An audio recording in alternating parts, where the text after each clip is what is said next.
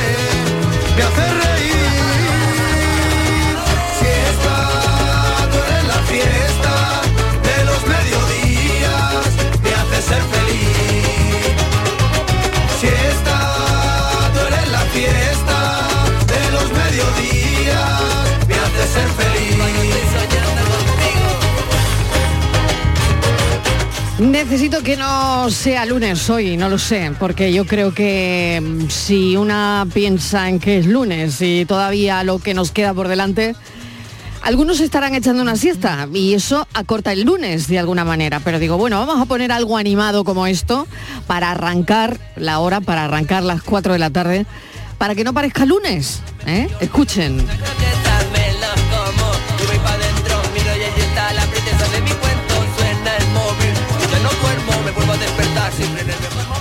Siesta. Siesta que es una fiesta, el que se la puede permitir. ¿eh? Bueno, vuelve con nosotros Estivali Martínez y también Miguel Fernández que vamos a hablar de esto un poco antes de las 5 de la tarde, Miguel. Pues ¿qué no, tal? pues no es hora, no es hora de No es hablar hora de hablar de esto, porque hora de siesta. Hombre, claro, uno Claro. tiene su, su reloj y a mí a esta hora pues me gusta una cabezadita y ahora que, que vengas, que vengas Venga, corriendo, Miguel, que vengas corre, corriendo. corre, me ha encantado, me ha encantado que le hayas favor. roto la siesta, Miguel. Hombre, ya, ya, ya lo he visto. Yo, no, sé, eh, no sé qué hace, no sé por qué Uy, está aquí estaba cuatro, hecho un ovillo en el sofá, estaba hecho un ovillo en el sofá y de buena primera aparece Estivali, venga, venga, venga, que te tienes que venir, que tienes que hablar de la siesta, de la siesta, pero Claro. ¿qué siesta, pero ¿qué Porque te tengo que decir, que te tengo que decir que eres un privilegiado, porque Sí. cerca del 60% de los españoles Mm. no dormimos la siesta. Solo un 13% la hace todos los días. Tú estás ahí en el 13%. Yo estoy en el 13% y además eh, no sé si sabes que eso tiene su lado positivo y su negativo. porque Claro, eso dice Harvard, Hay un claro. estudio de Hombre, por Harvard favor, con la Universidad de Murcia que ha demostrado que las personas que dormimos siestas superiores a los 30 minutos, bueno, pues tenemos más tendencia a la obesidad. eh, no es lo mejor para nuestro Vaya, corazón. vaya, vaya. eh, y además dormimos mal de noche. Algunas cosas ya las intuíamos antes de que Lo de Harvard dormir mal y de la noche, Universidad seguro. Se ocuparan de esto, pero Ya. que sí, que tiene eh, riesgo de obesidad, que tiene incidencia en la tensión arterial, que la eleva y en el síndrome metabólico. Pero eso es la parte mala, pero mm, también tiene o sea que de- cosas buenas. Claro, dependiendo de la persona, supongo, ¿no? Que Mm, todo sí. eso bien. Dependerá, Mira, a los del- de a los del estudio no les gustaba mucho otra. la siesta. Claro. Yo creo que no. Claro. Los del estudio iban en contra No. de la siesta, se les veía Me da venir a mí la Y impresión. han dicho, nos quitamos la siesta de aquí, porque Claro. mira, porque si tal, porque... Pues mira, eso Mira, vamos a preguntar a lo- los chinos, oyentes. Marilo, los chinos, Claro, por ejemplo, dicen que en, en China las escuelas y las empresas obligan, obligan, Hmm. segunda planta, escuche ustedes, a Sí. dormir la siesta. Bueno, en mi- En conmigo Japón. están haciendo el experimento piloto. En Japón dice Mariló que tenemos a los japoneses Sí. ahí que son ellos como Sí, muy perfectos, ¿no? Bueno, pues en Japón adquiere casi eh, un rango eh, casi sagrado. Pero decía Miguel que tiene efectivamente unos efectos negativos. ¿Por qué? Porque yo creo que lo hacemos, dicen en Mal. Harvard, ¿no? Mal. Pero si se hace bien es buena. Ah, claro. Pero a ver, ¿por qué lo hacemos mal? No, no lo entiendo. Si, Pues porque la alargamos Si mucho, somos- por ejemplo. La Te alargamos duermes mucho. en la cama, no, debes- Eh, no te, te- debes de meter en la cama, Mm, bueno, por ejemplo. oye, sí, Bueno, ¿y como que dónde- vas a compararte ver, una bueno, siesta en la eh, cama con una siesta en el sofá ahí. Claro, en el sofá con la tortícola alcayata. y luego Con- quita, quita, Entonces, quita, que no. como no una es que alcayata sea te mala. Marilo, es muy buena, Ya. pero hay que saber dormir la siesta. Dosificarla. es que no sabemos cuál es la siesta perfecta. Nos enseña cuál es la siesta perfecta para la salud. bueno, se lo Pero vamos vaya- a preguntar a los oyentes. si claro, ¿cuál es la siesta ¿no? perfecta, no? Seguramente los oyentes perfecta, sabrán ¿cuál más que Harvard, porque Sí. Harvard, en Harvard no hay siesta, como todo el mundo sabe. Claro. Eh, Yo y, creo que no. Claro, lo han hecho así un poco a... a- eh, eh, no, no, no, no. Aquí sí que Claro. vamos a hacer esta tarde un obesity, pero en condiciones, Oye, un estudio en condiciones. Oye, eh, estoy pensando, hay A ver. personas, o incluso cualquiera de nosotros, que a veces te despiertas de la siesta con un buen humor y otras veces con un humor con mal terrible. cuerpo, Mal sí, cuerpo con mal cuerpo. Eso será porque has Sí. A mí echado- como se me vaya la hora, mm, ¿Ves? como, Pues como ahí- ahí esté a más tiempo del... Ahí va a estar el eh, truco, Miguel. eh, ahí, sí, como Ahí esté más el rato del que debo, luego, ¿Ves? uy, qué cuerpo más malo. Eso uy, depende- mal. eso es porque le has Y como en esta tarde, hoy, como me ha ocurrido hoy, que llegan y me despiertan de la siesta antes de hora, pues tampoco, tampoco. Mal asunto hoy, ¿eh? Mal, asunto. Lunes y lo acabamos de despertar ver, de la ¿cuánto siesta. tiempo? Me ha despertado, Estivali, me ha despertado el cartero. Para darte una noticia. El no, no, cartero. Y, y el cartero también. ¿El cartero también? También. Pero ¿y el cartero que qué llama dos quería? veces, pues venía, me traía una ¿Ese carta. mismo? Sí, de Francis. Una carta de Francis que ha dicho Sí, pues nada, Francis me ha mandado aquí. un enigma. O sea, O ¿Ah, sea, sí? Bueno, fíjate. No me puedo Do- creer que... Increíble. que mi- ah, bueno, lo ha hecho O sea, Francis. por correo si la ha hecho postal le ha llegado. Francis, me quedo tranquila. Pensaba Por que correo Miguel. postal le ha llegado. Ah, bueno, bueno, lo de la bueno, siesta, bueno. lo que le vamos a pedir a los oyentes. eh, eh, Vamos a para preguntarle concretar- Que vale, pabilen. que nos digan cuál es que pabilen, primero que ya y que pongan la A radio ver si un poquito más vamos. alta. A ver si Oh. coinciden con Harvard, Eso. Mariló. Que nos digan cuál es la siesta perfecta. Harvard dice Claro. Y si ellos duermen siesta o no, porque Bueno, el porcentaje primero, varía mucho. Solo un primero. 13% de personas duermen la siesta. Sí. De ¿En forma qué habitual, porcentaje de forma- están los oyentes? De manera habitual. Luego habrá algunos Claro. como yo que el fin de semana se echa su cabezadita. Oye, Esos- y luego yo haría una a favor o en contra de la siesta. Sí, A y yo favor haría otra cosa contra, más. Porque Y- ¿cómo te despiertas? Oh. Claro. ¿No? Y luego y yo cuánto tengo debe de ser la, la, siesta. gran pregunta además. Venga.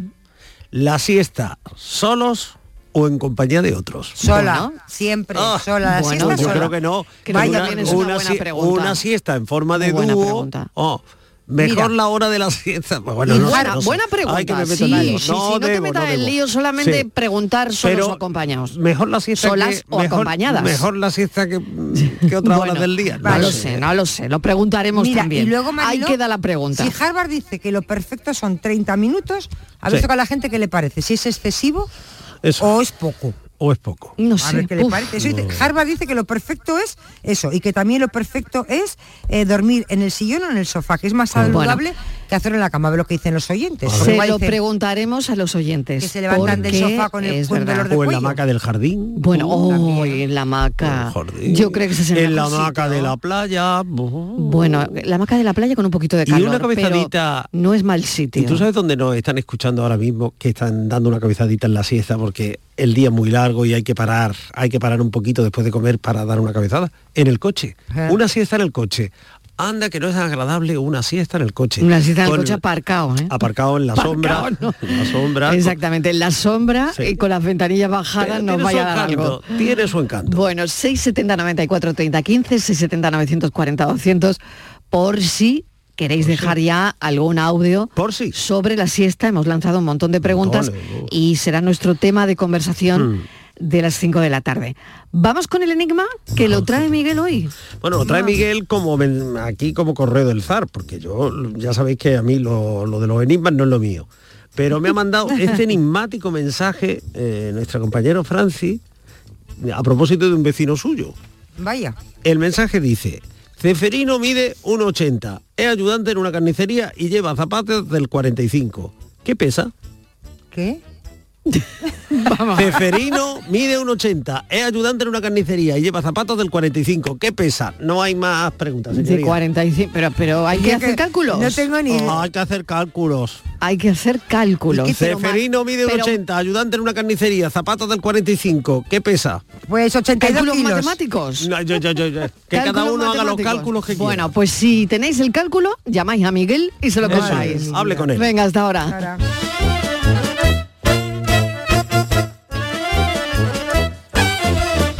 La paranoia de la tarde. El próximo 28 de mayo se celebran las elecciones locales y autonómicas. Si ese día vas a estar lejos de tu pueblo, de tu tierra, de tu ciudad o algo te impide ir a votar, puedes hacerlo por correo. Si ya tienes la documentación electoral en tu domicilio, puedes enviar tu voto hasta el 24 de mayo por correo certificado. Es totalmente gratuito. 28 de mayo, elecciones locales y autonómicas. Por correo, tu voto tiene todo su valor. Ministerio del Interior, Gobierno de España. Ricos, ahí están. Ricos en desayunos largos, en comidas que se juntan con la cena.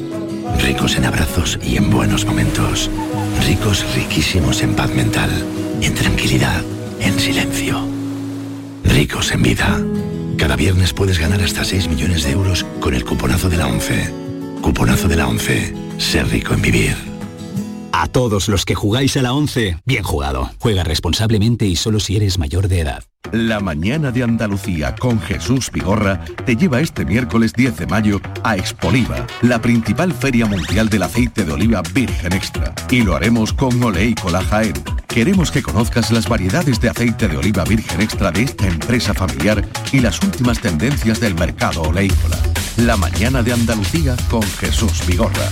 Este miércoles 10 de mayo, edición especial desde Expoliva con Oleícola Jaén, con la colaboración de Oleícola Jaén. No hay nada como enfrentarse a la realidad para descubrir que a veces las cosas no son como decía. En el programa del Yuyu aseguran que se ha caído un mito. Así que esta rendición incondicional de Doña Marí Kondo, que con tres niños recoge espaná, es una victoria moral para muchos de nosotros. Un programa donde vemos pasar la vida poniendo la mejor cara. Yo no te digo nada, Maricondo, si además de tres niños, tiene que llevar para adelante tres programas de radio, dos espectáculos y mil cosas más. A ver si el que tiene que escribir libros sobre esto soy yo y no me había dado cuenta. El programa del Yuyu, ente genuinamente original, de lunes a jueves a las 10 de la noche. Más Andalucía, más Canal Sur Radio. Sevilla. Canal Sur Radio. Los guerrilleros, tapicería y colchonería en Utrera, a precios de fábrica. Colchón de matrimonio de 27 centímetros de grosor, lechos independientes, refuerzo en zona lumbar, cara de verano e invierno, valorado en 689 euros, ahora 299 euros. Sí, sí, has escuchado bien, 299 euros. Y por un euro más televisor LED de 32 pulgadas de regalo. Estamos en Utrera, carretera Carmona número 15 en Utrera, Sevilla. Entregas en 48 horas. La banda y Unión Cine Ciudad te invitan al preestreno de la película Patty y la furia de Poseidón. Siempre he querido ser una heroína. El jueves 11 de mayo en Sevilla, Málaga y Jaén. Entra en la web de la banda y participa en el concurso para conseguir cuatro entradas. ¡Mostremos nuestra gratitud! Disfruta de esta divertida peli de animación donde una ratoncita y un gato se convierten en héroes de la antigua Grecia. Recuerda, el 11 de mayo nos vemos en el cine con la banda y Unión Cine Ciudad. Somos una familia y podemos conquistar cualquier Más cosa. información en lavanda.es. La tarde de Canal Sur Radio con Mariló Maldonado.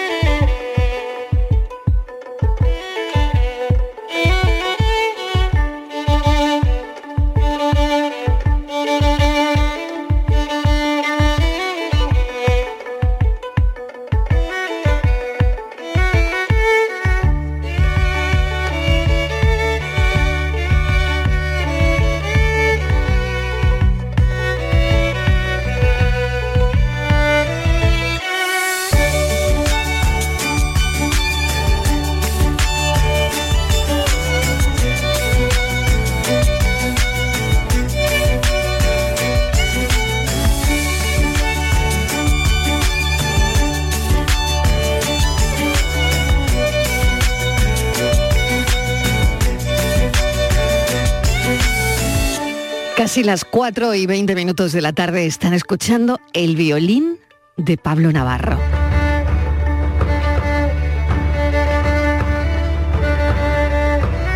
Es uno de los músicos españoles del momento. Gracias a su forma de entender la música, su violín es eléctrico y ha conseguido transformar diferentes estilos de música en lo que oyen. Transgresor, creador de un nuevo concepto artístico que simplemente ayuda a acercar a la gente joven a la música.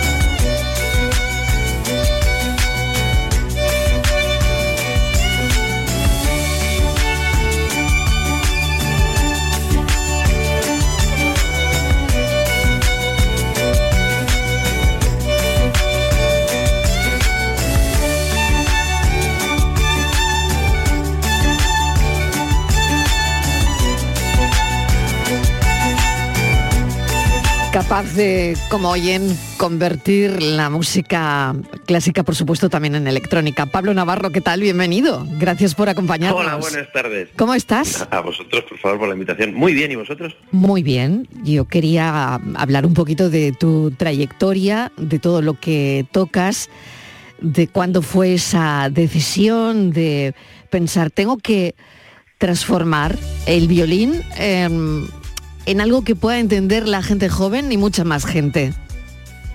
Pues eh, la verdad es que con la intro que has hecho, la introducción que ha sido preciosa, lo de lo de transgresor me ha, llevado, me ha llegado al alma. Pero realmente yo creo que, el éxito de esta fórmula básicamente es en respetar las emociones que llevan siendo toda la vida igual. El amor es el amor, el odio es el odio y todas estas eh, son sensaciones que llevan existiendo en la humanidad toda la vida. Lo que pasa es que eh, la música, la emoción que se transmite, pues hay que actualizarla. No me considero tampoco algo muy transgresor, pero sí que igual la clave del éxito de, esta, de este formato es escuchar a la gente cuando demanda algo y entonces adaptárselo. Porque al final gente joven eh, muchas veces las, las, los pies ¿no? de presentación que me hacen, no, Pablo Navarro, el, el, músico que acerca la música clásica a la gente joven. Los jóvenes les encanta la música clásica, pero les encanta porque se la encuentran en bandas sonoras, se la encuentran en pelis, se la encuentran en casa de sus padres y les gusta. Lo que pasa es que no se les dedica eh, con, con mimo hacia ellos. Entonces les da un poco de lado, les, pega un poco de, perfil y entonces no, no la demandan como, como algo de contenido propio. Pero sí que se emocionan y les gusta. Y luego si ya encima se lo actualizas con temas eh, pues un poquito más pop, más actuales, incluso de reggaetón o de rock o de lo que sea del género más, más actualizado, pues eh, están encantados, obviamente. Claro porque, mm, claro, es una forma de conseguir que a una persona, a un chaval, bueno, cualquiera, ¿eh? hay gente adulta que la música clásica ni fu ni fa también, ¿eh? eh sí, obvio. Claro, entonces hay, hay gente que se va a interesar mm, por la música clásica a través de lo que haces, ¿no? Porque no sé si has tratado de conectar pues lo de siempre con un sonido que puede resultar más atrayente. Eh, sí, lo, que pasa es que justo es un sonido más atrayente, o sea, más atractivo, pero que lleva muchos años en la memoria de la humanidad, que es el violín. Eso es. Desde, desde 1600, finales de 1600, 1700, no ha sufrido evolución. Entonces, como que por suerte llevamos mucho tiempo asociando el timbre del violín, enseguida lo, lo escuchas y dices, esto es un violín igual que pasa con la guitarra, igual que pasa con un piano. Pero si te digo un instrumento así un poco más inusual, pues la gente dice, uy, pues no sé, me suena, pero no sé definirlo, o sea, no lo puedo encasillar, perdón. Y entonces, pues con el violín, pues eso, como es un, un timbre que está como muy asociado a, nuestra cultura, enseguida puedes enlazar con la empatía del oyente. Entonces, eh, hay juego con cierta ventaja. Y luego, sobre todo, que es muy versátil, o sea, el, el violín nace para competir con la voz. Entonces, eh, en, cuanto a registro y agilidad y articulación. Entonces, eh, pues es un, timbre pues que la gente muy fácilmente identifica dentro de una masa sonora. Entonces, eh, es como una, como una melodía que es muy sencilla de enganchar.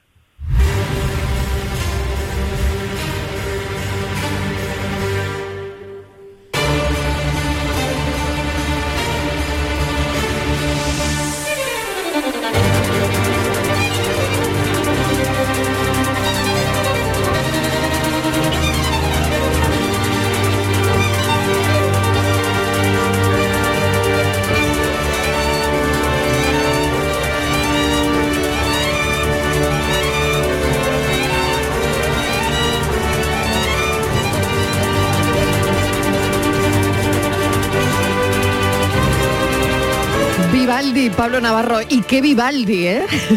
Ya, este Vivaldi sí que está... Este Vivaldi es Este cañero, es cañero total, ¿eh? Y además, Mira, mira, mira, mira, sí por escucha, ejemplo, escucha, escucha que Vivaldi.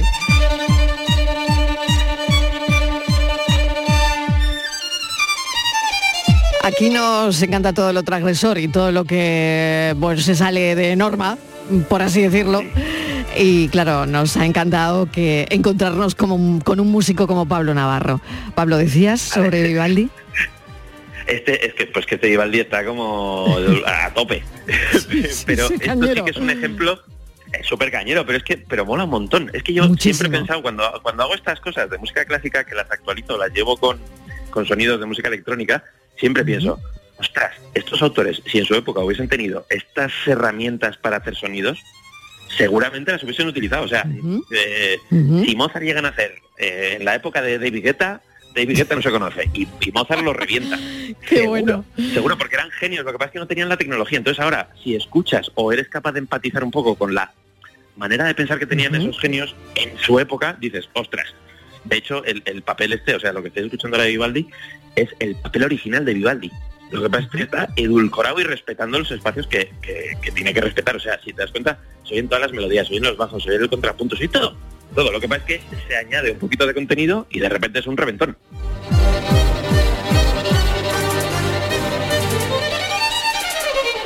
Pablo, y cuando trabajas en esto, eh, en esta, bueno, lo llamo adaptar, ¿no? De alguna forma, Vivaldi, a, a tu rollo, a tu, a tu violín, ¿no? Vale, eh, ¿piensas en los puristas de la música clásica? ¿Piensas en lo que pensarán?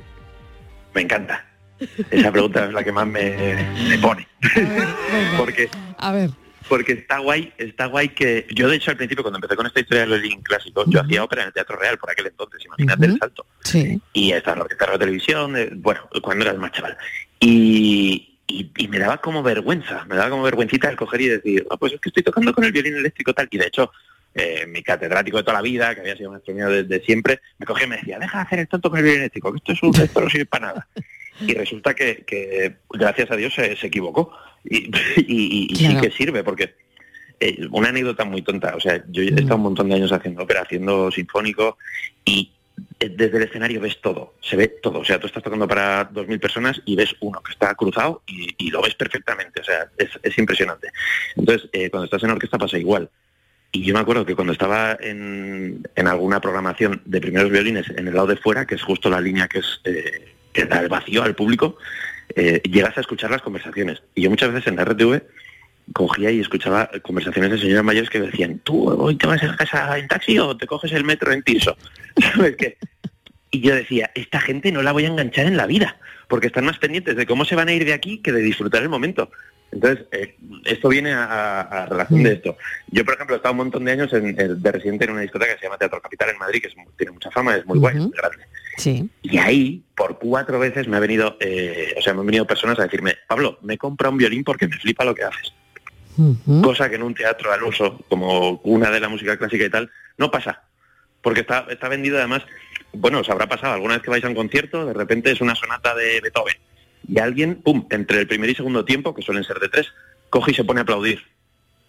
Pues siempre el, el público le chista así, como diciendo, eh, ignorante, que ahora no se aplaude, se aplaude al final. Oye, es ese que aplaude le está gustando, no le, Que no le aplauda, bloquees, ¿no? que aplauda. Claro, claro. Entonces, yo de, de- de- de tener un público que le chista, ahora tengo un público que salta, que salta y que grita, y que soy capaz de, romper una conversación porque les flipa a los dos que están hablando. O, o- o- o compito con eh, emociones, yo qué sé, te estoy hablando de, de- de eventos así un poco más potentes, pero gente que se, que se va a un club y que, me hago pipí, tengo que cruzarme media sala y de repente me paro porque estoy viendo un show que me alucina. O me voy a tomar una copa y resulta que voy a parar de pedirme esta copa porque hay un chaval que me está dejando alucinado. O sencillamente estoy con una muchacha que me apetece empezar a conocerla, le cojo y le digo, anda, mira, ese es amigo mío. Y entonces ya se liga porque piensa que es colega.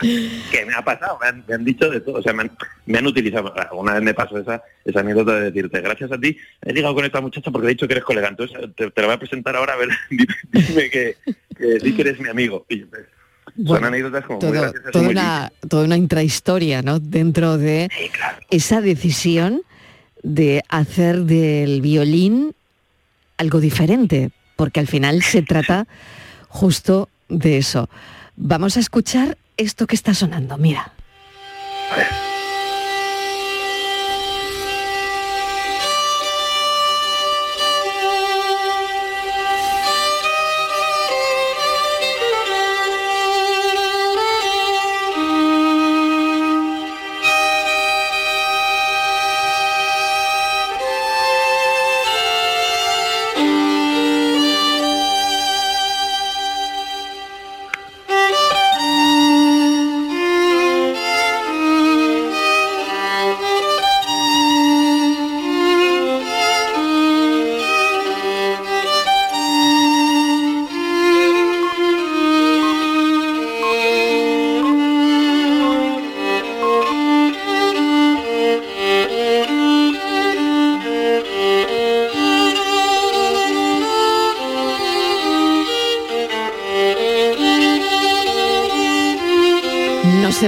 dónde interrumpirla, ¿eh? O sea, Pues tengo, que Al seguir hablando contigo. pitido de un camión. Claro. Madre mía. Tengo que seguir hablando contigo, pero qué difícil es eh, interrumpir esto tan, tan bello, tan especial, Bueno, tan diferente. Que parte de una esencia ya que es muy buena. Es que es un temazo. Oye, ¿cuándo y por qué decides empezar a tocar el violín? Pues empiezo de pequeñito, porque tengo una tía que es pianista, bueno, tiene una carrera de piano, nunca se dedicaba a ello, pero eh, yo de pequeñito iba a su casa, me ponía delante del piano y lo aporreaba, pero con cierto criterio. Con cierto criterio, no te digo yo que fuese un Mozart que con tres años tocaba así, nada. Pero eh, siempre me decía, este muchacho parece que tiene oído, tiene instinto musical. Y entonces, pues eh, no sé por qué razón, yo creo que por una ra- razón de, de estadística, dijeron, vamos a ponerle un violín que, oye, si se le da mal, en las orquestas hay un montón. Entonces, por estadística, encontrará más trabajo que una flauta, que solo hay dos. Y, y fue un poco así, empecé a eh, empezó siendo un juego, por suerte eh, así lo interpreto, o sea, lo entendí yo, porque no tuve que estudiar hasta muy tarde, porque tenía muchas cualidades, o sea, tenía mucha facilidad. Entonces, a poco que invirtiese casi estudiando en las propias clases, eh, salvaba las papeletas. Y, y bueno, pues como no tenía esa carga de un poco más ardua de tener que estar estudiando en soledad, siendo muy pequeño y tal, pues eh, llegó un punto que ya dije, ostras, se me da bien, me lo paso bien. Tenía muy buen ambiente con amigos y demás, y dije, pues yo me quiero dedicar a esto, y me gusta tocar, me gusta la sensación que despierta en el público y demás. Y nada, me vine luego a estudiar a Madrid, yo soy de Zaragoza, y nada, acabé la carrera y me puse a trabajar en la clásica. Y un día se me cruzó el cable y dije, ahí va, ¿y si le damos un poco más de caña a esto? Y hasta hoy. Hasta hoy, esta caña.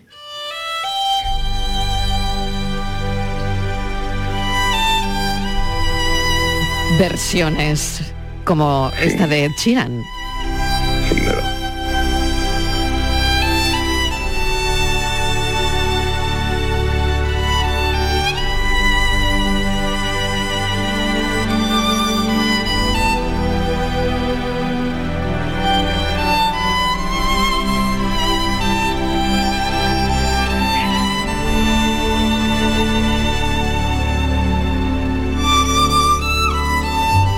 Pues como han visto los oyentes, hay un Vivaldi, hay un Mozart, pero también está Sheeran, o sea que el abanico es bien amplio.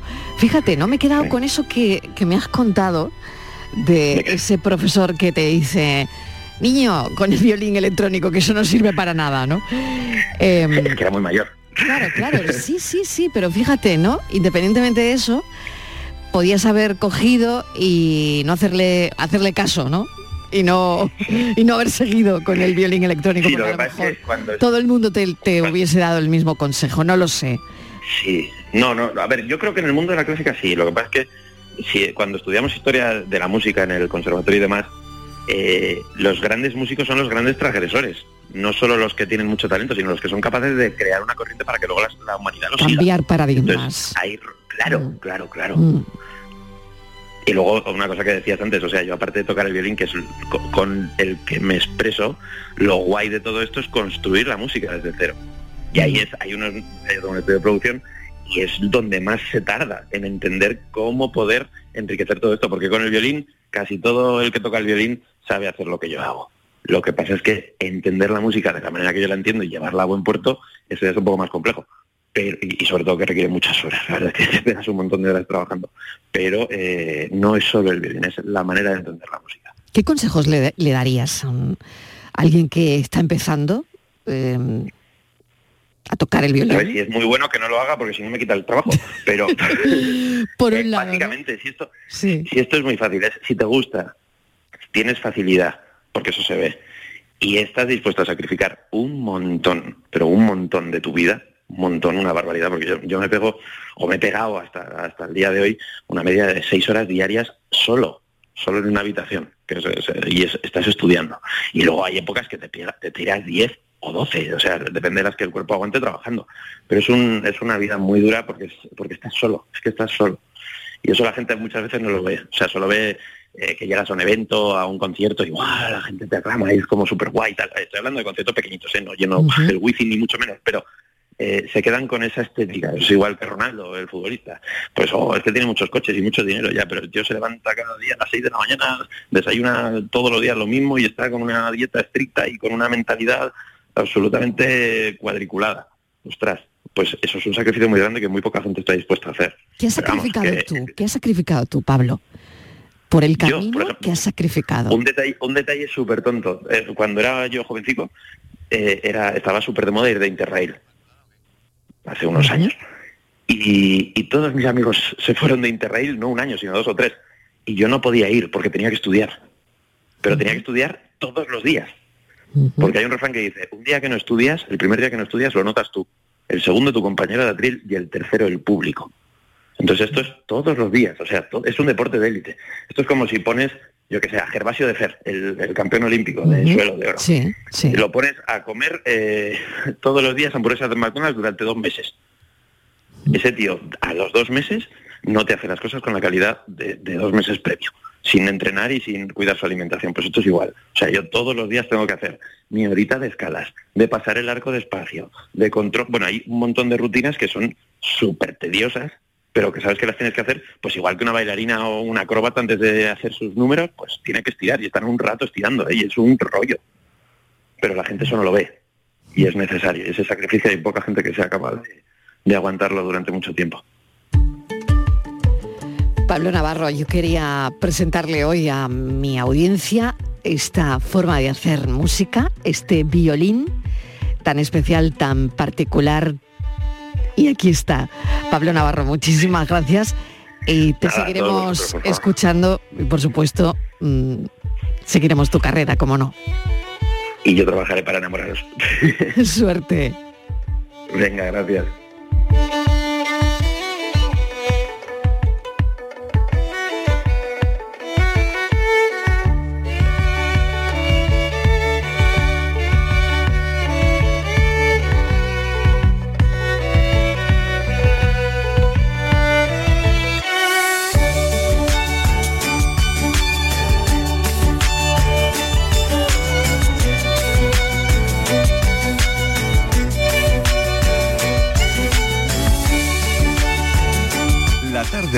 Canal Sur Radio con Mariló Maldonado. También en nuestra app y en canalsur.es. Precios locos, locos en Rapimueble. Apilable de salón 169 euros. Dormitorio de matrimonio solo 299 euros. No esperes a que lo cuenten. Y paga en 12 meses sin intereses. Rapimueble, el número uno en precios y calidad. Más de 200 tiendas en toda España y en rapimueble.com. Toda Andalucía y toda tu radio van contigo, cuando quieras y donde quieras. Porque la app de Canal Sur Radio tiene todas nuestras cadenas, con todos los programas que te gustan, las emisiones en directo y tus podcasts. En casa, en el trabajo, haciendo deporte, de compras, paseando. Descárgatela. Tienes todo Canal Sur Radio, Radio Andalucía Información, Canal Fiesta, flamencoradio.com y Canal Sur Radio Música para ti. Toda Andalucía y toda tu radio van contigo. Más Andalucía. Más Canal Sur Radio. Canal Sur Radio, Sevilla. La sombra, la sombra vendó Don Manuel Hidalgo, responsable de ventas de Tordos Quitasol, nos informa. En esta época del año podemos instalar con comodidad todo tipo de tordos y carpas en todos los modelos y sistemas, tordos con motor y tordos automáticos. Pero eso saldrá carísimo. Ese es un error, José Antonio. Estamos con precios en promoción y con facilidades de pago. No me diga más, llámenos al 954 33 29 88. Recuerde, 954 33 29 88 y olvídese de aquello ya tan lejano de... Leopoldo, échame el tordo. Y pase a la modernidad, a... Corrito, dale al botoncito. Tordos y carpas quitasol, la sombra de Sevilla. Conectando a Andalucía.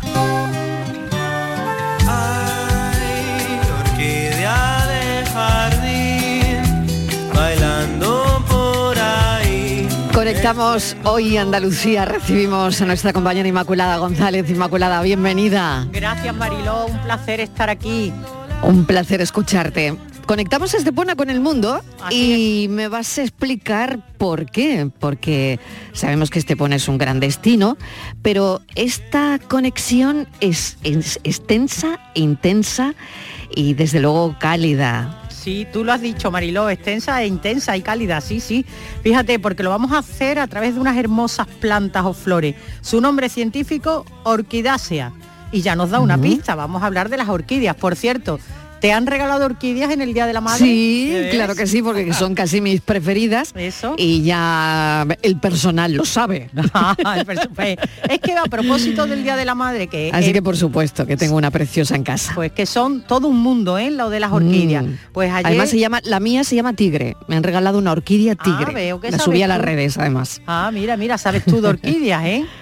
Pues no mucho, pero esta se llama orquídea tigre. Ah, pues mira, yo, fíjate, pues... Porque es atigrada. Atigrada, pues hoy vamos a visitar, por eso estamos en Estepona, el orquidario de Estepona, que Mm, es ma- el mayor de España y uno de los más importantes de Europa. En este espectacular parque, porque en realidad es un parque de mil metros cuadrados y un espacio de 15.000 metros cúbicos, podemos ver, oler y disfrutar de, yo no me imagino que son 3.000 especies de orquídeas. Eso es que será como... Impresionante. Claro. Impresionante. Y esto está hecho y, y realizado y montado como si fuera una verdadera selva. Hay de todo tipo. eh, y además otro tipo de, de plantas que son trepadoras, también helechos, bromelias y como no orquídeas. De estas últimas hay, como digo, eh, miles de especies y representadas por cerca de 6.000 ejemplares, nada más y nada menos. Digo, ¿qué será esto? Dios mío, yo quiero conocer el orquidario, pasear por ahí. Mm. Bueno, pues yo también yo me apunto, ¿eh? Me apunto totalmente. Se necesitarán eh, unas condiciones determinadas, ¿no, Inma? Porque no ha debido ser fácil eh, montarlo, ¿no? Y efectivamente. que tenga el éxito que tiene, ¿no? Así es, se requiere mimo, trabajo, eh, trabajarlo concienzudamente, pero en contra de lo que pensamos, eh, nos cuentan los expertos que las orquídeas no son tan frágiles y tan débiles como creemos, ¿eh? Pero aquí efectivamente, Marilo, como tú bien dices, sí que ha habido que trabajar en diferentes microclimas, dando lugar a una colección botánica, pues eso, variada, atractiva, curiosa. Yo diría que espectacular. Lo explica el propio director del orquidario, Manuel Lucas. Es un lugar único, donde hemos intentado recrear la naturaleza. Aquí el clima está controlado mediante distintos sistemas para mantener una temperatura más o menos uniforme a lo largo del año y una humedad relativa también uniforme a lo largo del año, nunca menos del 70%. Así que aquí somos capaces de cultivar cosas que en otros sitios ustedes tendrían que ver solo en las selvas tropicales. Y sin embargo aquí en Estepona lo pueden ver en cualquier momento del año. Se parece a Félix Rodríguez de la Fuente, ¿verdad? Cuando nos Sí, hablaba de los me lobos. encanta, eh, totalmente, me encanta la pasión con Que la le- que habla de las orquídeas. Sí, sí. Siempre además. ¿eh? Es verdad, desde luego. Pues algunas de estas especies son enormes. Fíjate que tú dices que tienes una que es, eh, eh, ¿cómo era? Ti- Tigre... ati- Atigrada, ¿no? Atigrada, Mm, atigrada. tigre, a tigre, tal cual, tal Atigretada. Atigrada, pero tal cual lo has dicho, tigre, tigre. Eh, sí, tigre, sí. sí. Mientras- Sí, sí. Bueno, pues mira, algunas son enormes y otras caben en un dedal. Y producen Mm. flores de apenas unos Fíjate, ¿eh? milímetros pequeños, Increíble. pequeñas. ¿Eh? Mm. Pero dicen que no por eso son menos bellas que las mayores. Y estas especies, claro, han sido seleccionadas tanto por su belleza como efectivamente por ser tan originales. Y lo bueno que tiene es que en cualquier época del año que queramos visitarlo, podremos ver y disfrutar de la floración de estas plantas. Y de hecho el propio orquidario también nos dicen que no podremos verlo todo en un, en un día. Es tan grande y tiene Claro. tantas clases de orquídeas que necesitaremos más de un día. Así que Sobre todo para detenernos bien, ¿no? Sí, y para ver las- Claro. las, miniaturas, ¿eh? porque el orquidario es pionero en el modo de exponer la colección, como te decía antes, porque eh, es como si estuviéramos en una selva y en consecuencia las plantas están en su estado natural. Así que eh, podemos ver las orquídeas. eh, una cosa curiosa también, las orquídeas no nacen en los troncos de los árboles.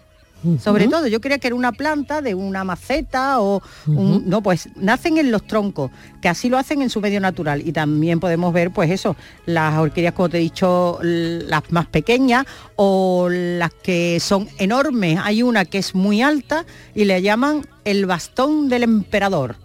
Qué maravilla. Fíjate, esa es mide más de un metro y otras que desprenden un olor, o sea, tienen tantas características y tantas singularidades que cada una de ellas, cada una de las especies tiene una característica. Bueno, pues eso, miniaturas, grandes y algunas que se pueden eh, oler a cientos de metros de distancia. Fíjate, y en el Parque Botánico eh, Orquidario también ha florecido un, un ejemplar, el nombre tiene tomate, Flecaracara afterduck, que es una especie única en el mundo porque es negra y las podemos ver todas estas tal cual son. Mostramos a las orquídeas tal y como crecen en la naturaleza. A lo mejor no lo saben, pero son epifitas. No crecen en tiestos, epifitas. Es decir, sobre los árboles, sobre los troncos. Y no son parásitos de los árboles. ¿Sabían que hay orquídeas que pesan toneladas? ¿Que hay orquídeas que se levantan a 5, 6, 7 metros de altura? ¿Sabían ustedes que las orquídeas pueden vivir en el círculo polar ártico o en los bordes de los desiertos? Bueno, qué maravilla. Fíjate. ¿Cuándo se puede visitar? Que Pues- quiero que quiero ir ya. Sí, pues mira, se puede visitar todos los días de martes a sábado de 10 a 1 y media y por la tarde de 3 a 6. Los domingos de 10 a 2 hasta las 2. El único día que está eh, cerrado es el lunes. Y os recuerdo, Marilo, que para visitarlo es un espacio donde además de ver todas estas clases de orquídeas de la India, de Pakistán, de Sydney, de Camboya, de y de todas partes del mundo, este espacio tiene muchas actividades, tiene conciertos, eh, unos conciertos y unas actuaciones que se llaman Noches Mágicas, ahora que ya empieza el verano, que debe ser un lujazo estar viendo y respirando este, eh, este olor y como digo, un lugar para perderse con los sentidos, el olor, los colores, la vista, en fin, la belleza de las orquídeas, de todas formas, de todos los lugares, está el mayor orquidario de España, está en Andalucía, en Estepona. Pues ahí hemos ido hoy conectando Andalucía con Estepona. Inmaculada González, gracias, un beso enorme. Hasta luego, voy a dormir la siesta. Venga, no te vayas muy lejos. No, no.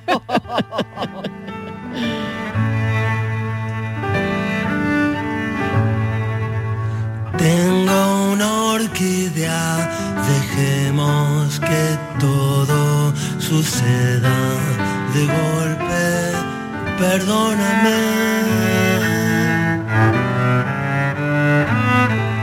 Ya sé que el amor es paciente y sabe esperar.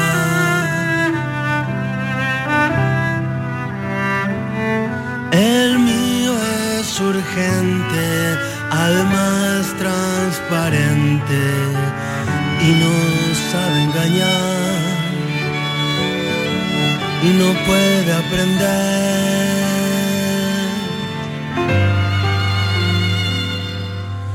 Tengo una orquídea y vos sos la flor más hermosa de todo el jardín.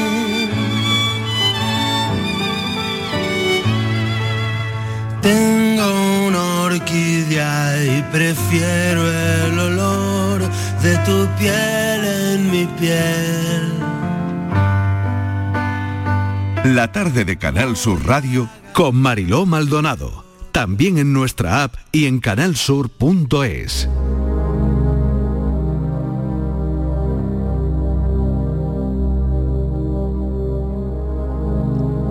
11 minutos y llegamos a las 5 de la tarde. Como es lunes, queremos detenernos en asuntos que tienen que ver con la, por ejemplo, toxicología forense. que es una rama de la toxicología que se ocupa de estudiar los efectos de las sustancias tóxicas en el contexto de investigaciones judiciales, investigaciones criminales. Claro, ¿cuál es la importancia eh, que tiene la toxicología forense? Hoy vamos a hablar con José Antonio Lorente, que es catedrático de Medicina Legal y Forense de la Universidad de Granada, sobre todo esto, sobre la interpretación de los resultados, sobre para qué sirven los análisis de muestras, em, cómo determina de alguna forma la toxicología forense la causa de muerte de una persona. Profesor Lorente, bienvenido, gracias por acompañarnos. Profesor Lorente, ¿me oye? Buenas tardes, ¿me oye? Sí, buenas tardes. Ah, perfecto. Ahora. No, no, perdóneme, Encantado perdóneme. de estar. Ya tenemos la, la conexión realizada. Encantada de oírle, profesor. Igualmente. Bueno, vamos, mm, yo quería hoy desmenuzar un poquito todo esto, ¿no? ¿Para qué sirve? ¿Cuál es el papel de la toxicología forense dentro de la investigación criminal y, y dentro de la resolución de casos también? Pues el papel de la toxicología forense es realmente muy importante. No es muy frecuente el uso de tóxicos en el contexto criminal, pero vamos a tratar de situar la cosa. En primer lugar, hay una cosa muy curiosa que quizás no todo el mundo sepa. La palabra tóxico, que proviene del, del griego, eh, viene de la palabra toxon, del origen es toxon, que era el arco. Y se utilizaba y se asoció a esto porque al arco que disparaba flechas a las cuales se le ponían sustancias tóxicas para poder cazar animales con mayor facilidad. Entonces, quiere decir que hay una, un- una relación muy directa entre lo que eran los usos más originales o iniciales o primitivos de la toxicología, en este caso para cazar, pero bueno, en el fondo para matar animales en un momento determinado. Dicho eso, la toxicología forense, desde el punto de vista práctico, tal y como la vemos hoy en día, y como delito en el contexto, digamos, de la investigación criminal, podemos verla desde dos puntos de vista. Uno, cuando la víctima es la persona, es decir, una intoxicación o un intento de intoxicación, pues para matar a alguien, ojo, o para producir una enfermedad normalmente crónica, o una toxicología donde la víctima es el conjunto de la sociedad. Entonces ahí hablamos de lo que es la toxicología medioambiental, por ejemplo, pues el por tirar o expulsar o dejar eh, residuos no adecuados en, en el medio ambiente, en aguas, en pantanos, en no sé dónde, en la tierra, cualquier sustancia tóxica, y también una toxicología cada vez más importante, que es la de tipo alimentario. Recuerdo que eso es el uso de sustancias no permitidas en, eh, digamos, en alimentos o en, mm, digamos, aguas, bebidas, que luego van a ser ingeridas por el ser humano. Entonces, en ese contexto amplio es en el que trabaja la toxicología forense, que lógicamente es una ciencia muy, muy interesante. Muchísimo, profesor Lorente. ¿Y qué desafíos o qué dificultades pueden surgir al analizar una muestra biológica? Eh, por ejemplo, usted está un día en su laboratorio y qué dificultades eh, puede encontrarse, qué desafíos eh, existen a los que se pueden encontrar, a los que se pueden enfrentar día a día incluso, ¿no? Sí, bueno, el- el- en, en el caso de la toxicología por ejemplo, en un intento de envenenamiento de una persona, ojo, o en una persona que haya fallecido y no se sabe por qué, y ese por qué sea una sustancia tóxica, el- los, digamos, los retos, los, problemas son, son muy importantes. Eh, en toxicología forense se utiliza mucho eh, la orina porque es una sustancia en la que los tóxicos, una vez que se han sido metabolizados por el organismo, se suelen expulsar por la orina, pero igualmente se utiliza la sangre, se utiliza el contenido gástrico, ¿de acuerdo? En el caso de que haya una autopsia. Y mm, el tema es que cuando uno tiene que identificar una sustancia, tiene que planificar un análisis determinado que identifique a esa sustancia. Quiero decir que no hay una cosa o un procedimiento mágico donde uno toma una gota de sangre o de orina o de lo que sea, la pone en un aparatito y el aparato le dice lo que hay. No. Tú tienes que planificar un estudio de tipo analítico, normalmente cromatográfico, pero puede ser de otro tipo, tratando de buscar una sustancia determinada. Por lo tanto, hay que tener una sospecha. Entonces, eso es un reto que la toxicología hoy en día está muy, muy avanzada, porque se hacen grandes, digamos, eh, barridos de sustancias, pero el determinar la cantidad que hay, no solo que las sustancias, sino había una cantidad suficiente como para que la persona, por ejemplo, haya fallecido o que la persona tenga una intoxicación tan grave que incluso pueda morirse si está ingresada en un hospital. Eso es algo que está ahí y que, bueno, se avanza todos los días, pero que es el gran trabajo de los toxicólogos. Desde luego. Profesor Lorente, me gustaría saber, bueno, sabemos ¿no? que ha trabajado en, en casos muy interesantes, en casos desafiantes, pero para usted, ¿qué caso le ha resultado un auténtico desafío? Bueno, hay, desde el punto de vista, digamos, de, los muchos casos y tal, hay, hay digamos, mm, es, es algo muy variado, ¿no? Lo que en el contexto de la toxicología forense nosotros trabajamos dentro del departamento de medicina legal, nuestro departamento de la Universidad Nacional de Medicina Legal, Toxicología y Antropología Física. Entonces están eh, básicamente todos los compañeros que se dedican en el día a día a esta parte de toxicología forense, donde, eh, pues por ejemplo, por no irnos de Andalucía, tristemente en este caso, cuando la famosa y tristemente famosa eh, ruptura de la presa de Andalcollar y toda la, la digamos, el- el- la contaminación tan enorme que hubo, que por suerte, gracias a Dios, en gran parte pudo ser controlada, pero pues eh, desde entonces se ha venido trabajando tratando de ver los niveles de contaminación que había tanto en el medio ambiente como en las aguas, incluso en los peces en toda aquella zona, del, en el pescado y en el marisco que se consumía. Entonces, ese trabajo de seguimiento es un trabajo muy importante. Yo personalmente he tenido la oportunidad de trabajar hace ya bastante tiempo en Alemania en dos casos de intoxicación una intoxicación que se hizo con unas cantidades muy pequeñas de arsénico y que mm, eran personas que empezaban a desarrollar una enfermedad y al final fallecían y los, eh, los compañeros que estaban en el, en el hospital no conseguían encajar bien la sintomatología que tenían esas personas con cuadros clínicos. Entonces fue necesario un análisis muy detallado de, de, digamos, de, de la sangre, de la orina de todas estas personas para encontrar una dosis de arsénico y era un, digamos, una, una- un- una intoxicación crónica que estaban haciéndole a esas personas hasta que se desarrollaba una enfermedad que ya, pues finalmente fallecían por la misma. Entonces, de- la toxicología se presta mucho a, a a situaciones un tanto difíciles y rocambolescas y luego curiosas, ¿no? Cuando se conocen ya todo muy interesante, muy curioso, pero mientras tanto es un, es un problema muy grave porque la clínica, o sea, lo que el paciente manifiesta, incluso la causa de la muerte, no se correlaciona con nada, son muertes de estas súbitas que no se sabe el porqué, y, y- y no se correlaciona con lesiones en el corazón, por ejemplo, por un infarto o por un, un accidente cerebrovascular. Entonces, mm, mm, facilita mucho el trabajo en equipo, lo cual es muy bonito, por otro lado. Claro, qué interesante todo lo que nos cuenta, porque en ese caso que decía de, de Alemania me ha faltado saber si era provocado, es decir, si alguien quería envenenar a, a estos pacientes. sí. sí, sí, era provocado. Sí, sí, sí. Era provocado, era, me acuerdo perfectamente del caso, en, en- fue en Heidelberg, en Alemania, y era una persona eh, que tenía eh, a, a su cargo a dos personas mayores que eran tíos suyos. Cuando esos tíos suyos falleciesen, esa persona heredaba. Y ahí es donde, donde, donde evidentemente, mm, por así decirlo en lenguaje coloquial, se pasó de listo. Porque lo que hizo fue comenzar a envenenar a una persona progresivamente y cuando esa persona ya estaba muy avanzada, el otro, la otra persona, que era un, un tío suyo también bastante mayor, comenzó a desarrollar la misma sintomatología. Aunque vivían en lugares diferentes y por lo tanto iban a hospitales diferentes, al final los datos se empezaron a cruzar en la base de datos de los hospitales. Y entonces dijeron, hombre, qué casualidad, imagínese una- usted que una persona que vive en Sevilla cuida a una persona, a un tío suyo que vive en Huelva y a otro en Córdoba. Y, y empiezan a desarrollar uno después del otro sintomatología similar.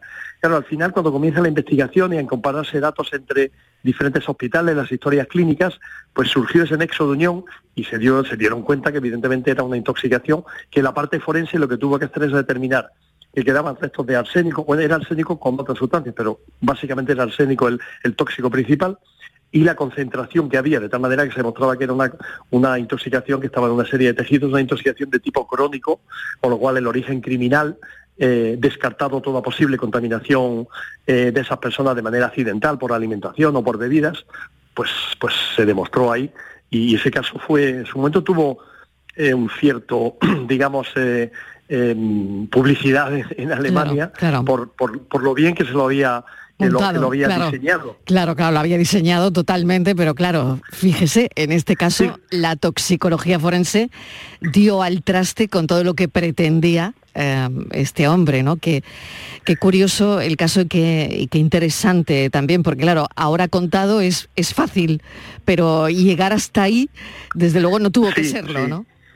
No, no porque la sintomatología, o sea, lo- la clínica que esas personas tenían, las molestias de tipo neurológico, eh, de tipo digestivo, diarreas, etcétera, era compatible con muchas enfermedades, Claro, decir, podía claro, ser cualquier claro. otra. Pero claro, mm, cuando empezaron a desarrollar los dos hermanos en una situación similar y luego se veía que había un nexo común, que era la persona que los cuidaba, que era quien iba a heredar, etcétera, pues ahí es donde ya empezó la parte forense policial que consiguió aclarar el tema. Muy interesante. Profesor Lorente, le llamaremos otro día también porque me ha sabido poco. Llevamos casi 15 minutos charlando, pero eh, bueno, esto es tan interesante eh, que, bueno, le, le llamaremos para volver a hablar de casos como este que desde luego resultan interesantes y espeluznantes al mismo tiempo, ¿no? Pero gracias a la toxicología forense, bueno, pues eso está totalmente eh, resuelto. Gracias, profesor José Antonio Lorente. Muy amable. Encantado. Hasta Gracias. la próxima. Adiós. Noticias.